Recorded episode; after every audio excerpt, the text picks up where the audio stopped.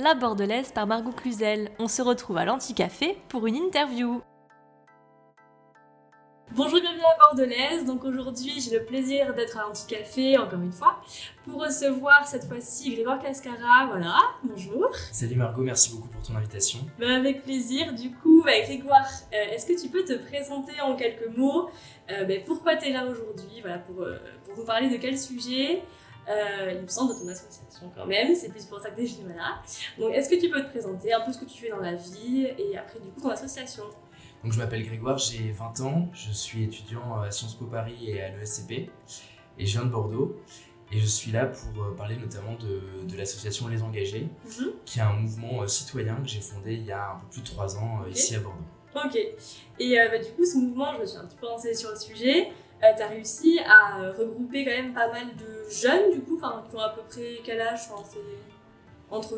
Disons qu'on a beaucoup beaucoup d'étudiants, mais on cherche aussi à aller chercher de, de plus en plus euh, de lycéens, Mhm, parce que je pense que c'est au lycée que euh, l'intérêt pour la politique, pour le débat se, se développe. bien sûr, Puis aussi pas mal de jeunes actifs. En d'accord. grosso modo, ça va de 14-15 ans à 30-35 ans si on prend le panel large des Ok. participants. Ok, très bien. Et du coup, tu as réussi à réunir toutes ces personnes. Donc, comment un peu ça a été ta stratégie, genre au tout début, on va dire? On va revenir un peu aux bases. Comment t'as. Euh, D'où t'es venue l'idée en fait de créer, de créer ça? Et comment t'as fait pour mettre un peu en place euh, le Ah. début quoi? Tout a commencé à une date bien précise dont je me souviens encore, c'était Ouais. le 18 juin 2017. Ok Euh, ce soir-là, c'était le second tour des élections législatives, donc les élections qui permettent d'élire les députés. Mhm. Et euh, j'étais chez moi à Bordeaux en train de regarder en famille euh, à la télévision l'annonce des résultats. Et il y a un chiffre qui m'a marqué, c'était l'abstention des jeunes. C'était un record sur la 5ème République, c'est-à-dire que depuis 1958, il n'y avait jamais eu une abstention aussi forte à des, à des élections législatives. Donc vraiment une défiance énorme des jeunes Mhm. vis-à-vis de la politique. Et ça m'a vraiment alerté, ça m'a choqué même. Euh, J'avais vu des signaux faibles, ne serait-ce que dans mon lycée, j'étais en terminale à l'époque, Mhm. et je voyais bien dans les cours d'éducation civique ou même lorsque j'amenais le sujet que la plupart de mes amis s'intéressaient pas forcément à la politique. Mais C'était de un peu que- passif quoi, genre. euh, bon. Ouais, pa- pa- passif, euh, so- soit un peu une forme de colère, euh, tu vois, des, des, des propos euh, contre le- la classe politique, euh, Mhm. soit de l'indifférence. L'indifférence, c'est presque ce qu'il y a de pire. Mm. Euh, quand un jeune te dit ça m'intéresse pas, c'est pas pour moi, Oui, c'est oui. la pire réponse qu'on puisse te faire. Mais ils se sont pas concernés donc euh, il fait pas d'effort quoi, c'est ça en fait. Exactement. Bah, c'est pas une question de pas faire d'efforts, c'est une Mm. question de pas se sentir représenté en Mm. fait. La responsabilité, c'est pas celle des jeunes, c'est c'est juste que ils ont pas l'impression que la politique parle pour eux, qu'elle a Mm. un impact concret sur leur vie, et donc ils se disent pourquoi euh, je perdrais du temps à, à m'y intéresser? Et de voir qu'à une échelle nationale, euh, le problème était aussi fort, je me suis dit c'est pas possible. Donc je suis allé me coucher, j'arrivais pas à dormir, c'est une vraie histoire. Et, euh, et vers 2-3 heures du matin, j'ai appelé euh, en FaceTime deux de mes meilleurs amis qui sont bordelais aussi, Augustin et Dorothée, que je salue. Et euh, je leur ai dit, bon écoutez, il faut qu'on fasse un truc. Je savais pas encore quoi exactement, mais il faut qu'on enclenche quelque chose. On est jeune, on a, on a des convictions, et même à notre toute petite échelle, il faut qu'on essaie d'avoir un impact. Et dès le lendemain, on s'est retrouvé pas très loin d'ici, euh, dans un café en face du Palais-Rouen, de la mairie de Bordeaux. On était 7 ou 8 jeunes et on a commencé à, à adresser un peu l'ébauche de ce à quoi euh, le mouvement pouvait ressembler. Donc chacun y allait de ses idées, euh, ça fusait dans tous les sens. ouais. et, euh, et progressivement, ça s'est développé. Donc toute la première année uniquement à Bordeaux Ouais. des débats régulièrement dans des, dans des bars, dans des cafés, chez les uns et les autres. Mhm. Puis au bout d'un an, ça avait super bien marché. Euh, les gens en parlaient autour d'eux, le bouche à oreille fonctionnait, sur les réseaux sociaux on commençait à bien se faire connaître. Mhm. Et on s'est dit c'est pas possible, si ça marche à Bordeaux, ça peut marcher ailleurs. Il Dans d'autres villes, ouais, euh, carrément. Exactement, exactement. Et donc on, a, on s'est développé dans d'autres villes. Et, euh, et aujourd'hui, ça fait un peu plus de trois ans et on est présent dans, dans- dans plusieurs grandes villes. On est présent à Paris, euh, on a une antenne à Lille, on a une antenne à Nancy. On en a aussi une depuis quelques temps euh, à quelques kilomètres de Bordeaux à Toulouse. Donc, donc voilà, l'idée c'était vraiment à terme de, de se développer euh, dans toutes les grandes villes étudiantes au moins pour essayer d'aller chercher un maximum de jeunes et les intéresser euh, à la politique au sens large, c'est-à-dire au débat d'idées, euh, Mhm. à la confrontation d'opinions, des jeunes de toute sensibilité, de tous horizons, de tout parcours. Et, euh, et, et c'est vraiment une, une aventure super. Ok, bon bah très bien, du coup bah, on a eu là le bon aperçu je pense de la création. Et du coup je me demandais, bon, une petite question euh, peut-être innocente, mais euh, par exemple les centres de Lille et tout, il y a des représentants du coup qui, qui se chargent de l'association là-bas, c'est... On a, on a une structure assez horizontale, c'est-à-dire qu'en fait, les, dans chaque antenne, on a des bureaux locaux avec à leur tête un ou plusieurs coordinateurs locaux et chaque antenne fonctionne de façon assez autonome. Mhm. L'idée, c'est pas du tout d'avoir quelque chose de, de, de pyramidal avec Oui. euh, euh, une structure nationale qui donnerait des ordres locaux. C'est vraiment, ça part des territoires, ça part du local. Et ensuite, évidemment, à nous de créer des synergies entre les différentes antennes. Quand quelque chose fonctionne à Lille, on va essayer de le faire à Nancy. Quand quelque chose fonctionne à Nancy, on va essayer de le faire à Bordeaux, etc. On essaie de se rencontrer aussi, Ouais. euh, même virtuellement, euh, entre, entre équipes locales des différentes euh, villes. Mhm. Mais sinon, ouais, en termes de, stru- de structuration, c'est vraiment, vraiment horizontal. D'accord. Et chaque antenne est, est vraiment euh, euh, solide avec ses, ses propres équipes, des Mhm. événements réguliers. L'écueil dans lequel je voulais pas tomber, c'était de faire comme certaines associations qui sont très développées à Paris Ouais. et, qui ailleurs. Mais euh, notre ville, c'est un peu pas pareil, quoi. Enfin, exactement, voir ces fantômes. Ouais. Il y a plein d'associations où ils mettent des antennes dans d'autres villes pour faire joli, mais en réalité, c'est c'est à Paris que tout se passe. Et je crois que notre grande chance, euh, c'est que je suis bordelais, les deux autres membres fondateurs sont, sont bordelais, Mhm. le mouvement est né à Bordeaux, Mhm. Et c'est une force parce que du coup, on, on s'est pas créé à Paris pour ensuite se développer ailleurs. On est parti d'un territoire, on s'est développé dans plusieurs territoires, dont Paris. Voilà. Bien sûr, c'est facile de faire venir des, des personnalités connues parce que les députés, les sénateurs, les ministres sont, sont à Paris, Mhm. mais euh, ça ne nous empêche absolument pas de faire des beaux événements à Bordeaux ou dans nos autres antennes locales. Euh, et ça, c'est vraiment important pour nous d'être présents dans différents territoires et de montrer que voilà, les jeunes qui s'engagent, ils sont pas tous à Paris, loin de là, Mhm. et ils sont un peu partout aux quatre coins de la France. Bah, la preuve, du coup, toi, vu que t'es bordelais, montrer quand même que euh, Bordeaux, quand même, a des belles initiatives. Euh, je me demandais, là, comme ça, euh, quel événement t'a marqué depuis que t'as créé l'association? Est-ce que t'en as, bon, peut-être un top 3 ou je sais pas, peut-être pas qu'un seul, mais euh, certains qui t'ont vraiment marqué, des rencontres particulièrement ou, euh, C'est une question qu'on m'a déjà posée pas mal. euh, Ouais. C'est un peu la question traditionnelle dès qu'il y a un média euh, dans une interview. euh, c'est Ouais. de savoir quel est l'événement ou quel est le truc qui m'a le plus marqué. Ouais, Et c'est hyper difficile parce que voilà, je ne saurais pas faire une hiérarchie. Il y en a peut-être un quand même qui était un, un- un très bel événement et qui m'a marqué parce que c'était le premier événement que j'organisais à Sciences Po. Euh, donc à Paris aussi, c'était le premier événement parisien. Et c'était le premier événement hors de Bordeaux. Et c'est vrai que vu que j'ai toujours vécu à Bordeaux, Bordeaux c'est ma ville, c'est- plus évident de faire des événements à Bordeaux. Ouais, Je connais des gens, j'y suis euh, habitué. Et donc là, c'est la première fois que on organisait aux engagés un événement en dehors de Bordeaux. Donc la pression était forte. Et je voulais organiser une grande conférence dans l'amphithéâtre Émile Boutmy. Mes amis de Sciences Po euh, qui écoutent ce podcast euh, reconnaîtront, c'est le plus grand amphi de, de Sciences Po. Euh, et, euh, et je voulais organiser un événement sur un sujet euh, qui est important, qui est la place des femmes en politique. Ok.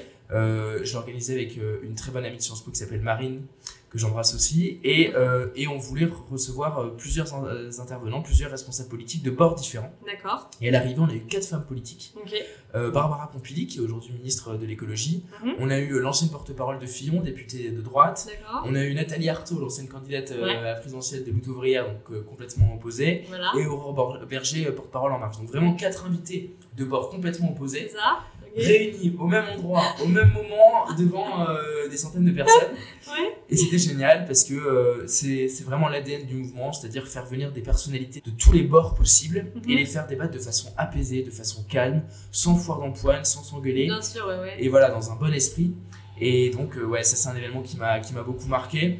Après, si je devais t'en donner un deuxième, c'est euh, le format Paroles engagées qu'on organise euh, régulièrement à l'Assemblée nationale et au Sénat, Mhm. où on fait venir des jeunes Ouais. directement au Parlement pour nous parler de leur démarche, des jeunes qui se sont illustrés euh, dans le milieu entrepreneurial, dans le milieu associatif. Mhm. Et ça, c'est des événements sympas.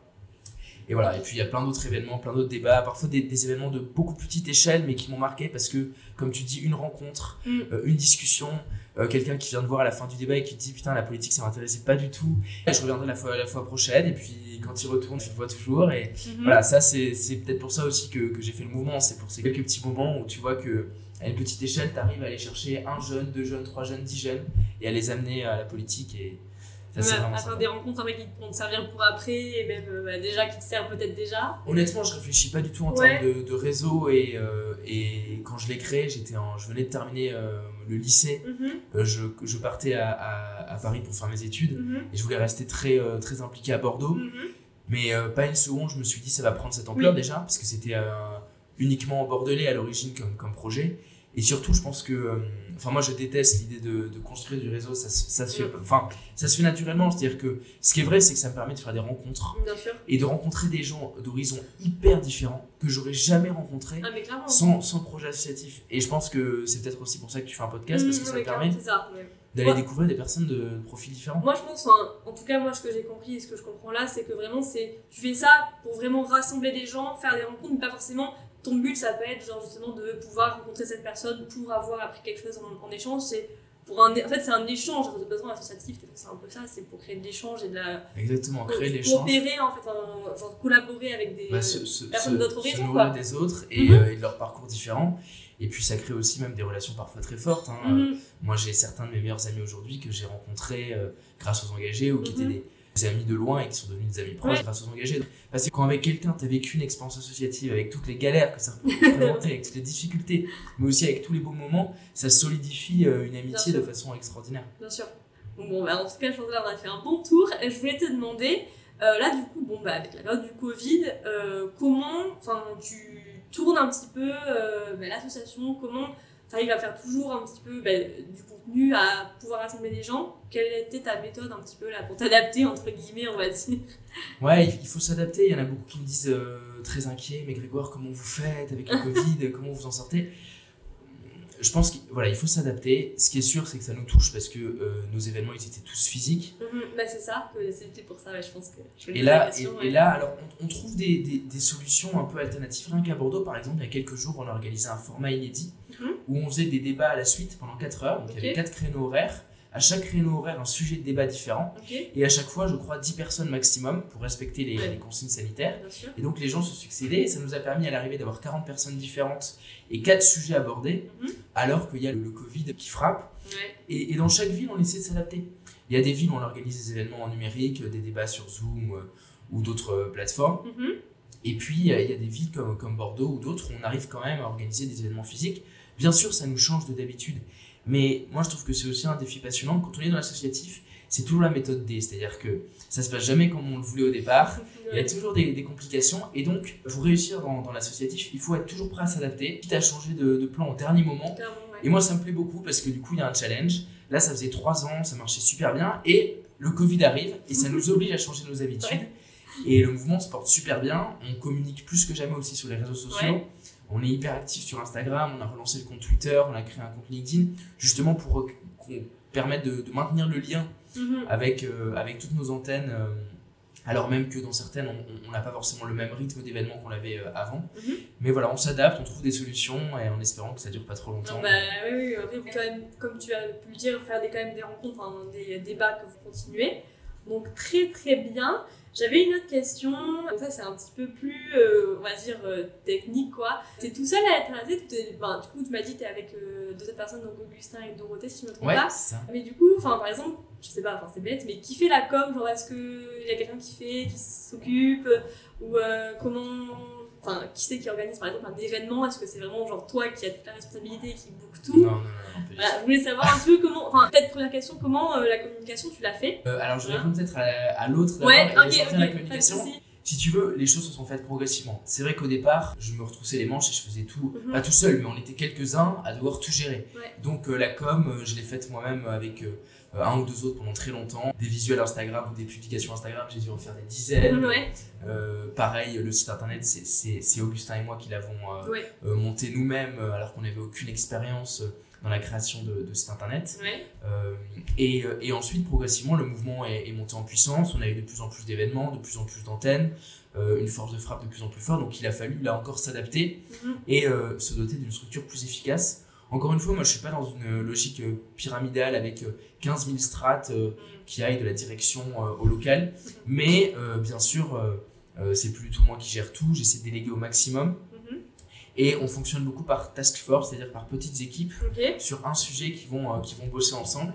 Et typiquement, du coup, pour en venir à ta question sur la com, depuis cette année, on a euh, une petite équipe com qui est compacte avec euh, une directrice com digitale, donc c'est elle qui a la main sur les réseaux sociaux, D'accord. un dircom de terrain, comme on dit, c'est-à-dire c'est lui qui va accompagner les dircoms locaux, Ok. donc qui va les aider au quotidien en mettant un peu euh, en commun tous les visuels qu'on a pu faire euh, ou la charte graphique euh, au niveau national. Mhm. Euh, on a un conseiller stratégique entre guillemets qui lui a le rôle de créer du lien entre les différentes task force. Donc euh, grosso modo que l'équipe com interagisse avec l'équipe financement, avec la, la direction euh, nationale, avec les, les équipes euh, locales. Et, euh, et on a voilà, des, des, des petites équipes qui structurent comme ça. C'est vachement en fonction des personnes. Moi, j'ai jamais voulu euh, appliquer bêtement Mm. euh, une structuration associative classique. Ouais. Et donc, euh, ce sont euh, les potentiels, les talents qu'on a dans nos équipes qui déterminent ensuite la structuration. Et la structuration, elle évolue au fil Elle du temps, elle s'adapte. Euh, c'est hyper flexible. Mais en tout cas, la chance que j'ai eue par rapport à toutes les autres associations, j'ai beaucoup de dirigeants d'asso qui m'expliquent qu'il y a des tensions, qu'il y a parfois des conflits humains. Mhm. Et c'est c'est normal, hein, dans toutes Bien les sûr. structures collectives, il y en a.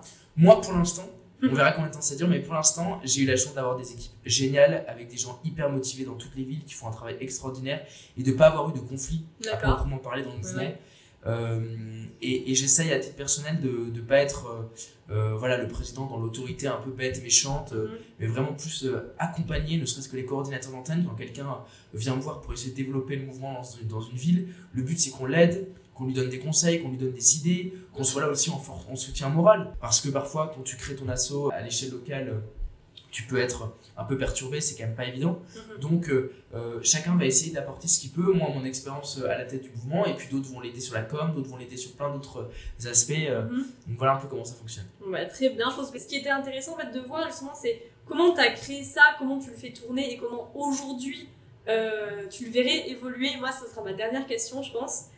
Quels sont tes souhaits d'évolution Peut-être pas pour cette année, mais pour les années à venir ou pour au moins. Dans quel angle tu le verrais évoluer? Quelles, quelles seraient tes, tes idées?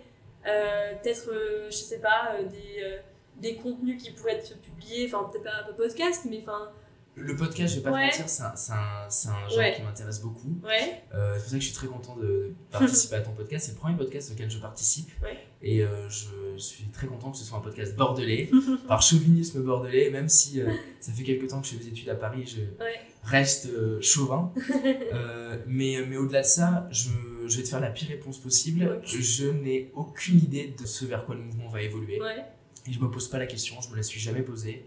Parce que je pense que ce serait, euh, ça fausserait euh, la démarche de base. Mm. Au départ, on n'avait pas d'ambition gigantesque, on voulait juste créer du, du débat, euh, interagir avec d'autres jeunes, motiver des jeunes. Et c'est ce qu'on fait toujours. Et Mhm. cette fraîcheur des départs, elle est toujours là aujourd'hui. Et je veux pas qu'on la perde. Bien sûr, on essaie de se structurer, on met en place des choses pour que le mouvement soit plus solide, soit plus Mhm. pérenne. Mais si ça devait se casser la gueule euh, dans six mois ou dans un an, j'aurais le sentiment du devoir accompli parce que déjà ça allait beaucoup plus loin que tout ce qu'on aurait pu avec Ouais. Augustin et Dorothée imaginer au départ.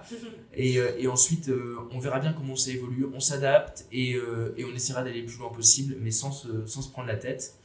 Et, et effectivement, développer des nouveaux contenus, podcasts, ce genre de choses, c'est, on est toujours à, à l'écoute de ces, de ces Ouais. nouvelles formes de, de contenus qui peuvent se développer, mais, euh, mais comme je te dis, euh, on verra bien et il faut se laisser Ouais. cette liberté, surtout que c'est pas moi qui déciderai, c'est en fonction de, de ce que chacun au niveau local peut construire.